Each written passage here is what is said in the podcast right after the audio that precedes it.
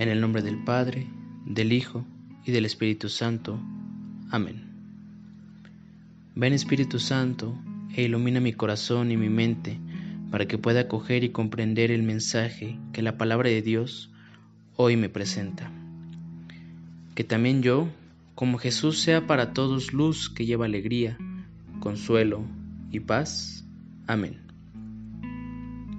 El Evangelio que el día de hoy vamos a meditar es el de San Mateo, capítulo 21, versículos del 33 al 43 y del 45 al 46. Este Evangelio nos presenta la parábola de los viñadores que matan al heredero. Nos hace reflexionar las veces que intentamos manipular y adueñarnos de las cosas, personas o inclusive de Dios, pues buscamos moldearlo según nuestras necesidades.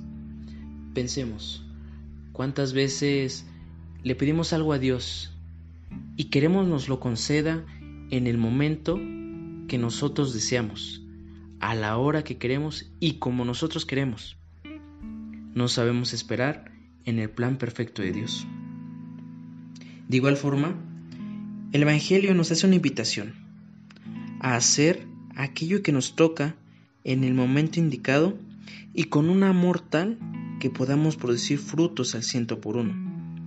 Pues de no ser así, aquel tesoro que San Pablo nos explica llevamos en vasijas de barro, se nos arrebatará de las manos y será dado a quienes sepan apreciarlo y que sepan dar frutos en abundancia, a aquellos que sepan encontrar a Dios en lo ordinario de su día a día. Preguntémonos, ¿he acogido con amor mis tareas, lo que me corresponde hacer? ¿He esforzadome por dar frutos en abundancia? En este tiempo de conversión, pidámosle al Señor que nos ayude a encontrar en Él esperanza y fortaleza, para que así como Jesucristo tomó su cruz, sepamos nosotros tomar la nuestra y avanzar cada día hacia adelante, haciendo con amor lo que nos toca.